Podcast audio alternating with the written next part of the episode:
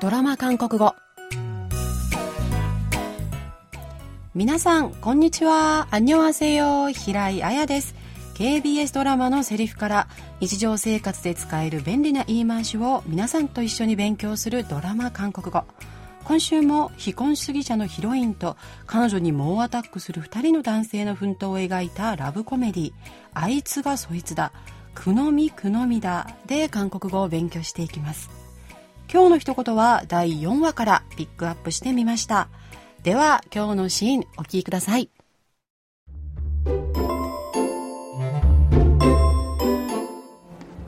어제서현주팀장이사직서를제출했습니다 어떻게 할까요?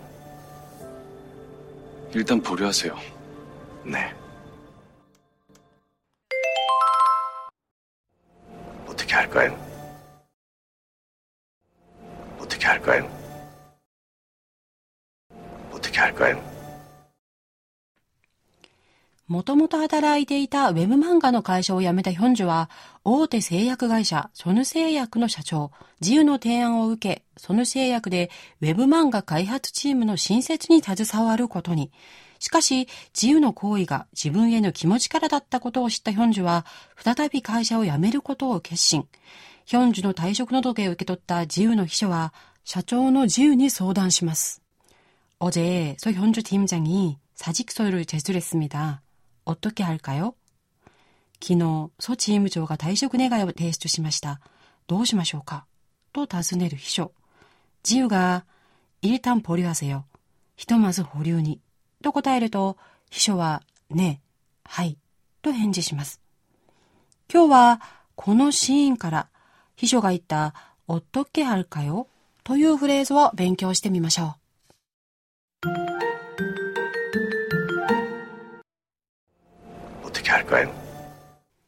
今日の一言は、おっとけはるかよです。このフレーズは、どのようにしましょうかという意味で、おっとけがどのように、はるかよがしましょうかに対応しています。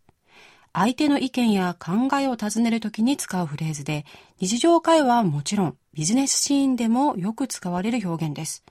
今回は、秘書が退職願の対応について、社長の意向を尋ねようと、おっとけあるかよどうしましょうかと言っています。今日の一言では丁寧語になっていますが、文末のよをとって、おっとっけあるかとすると友達口調になります。この表現もぜひ覚えて、友達の意見を聞きたいときに、おっとけあるか？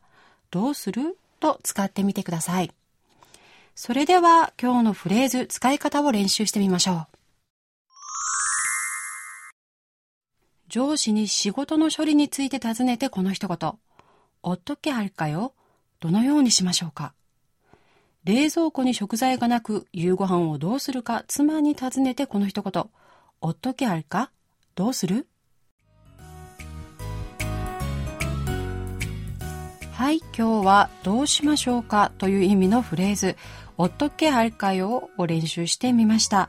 来週は「即登場」という表現を勉強します。それではまた来週。アンニョンイゲセヨ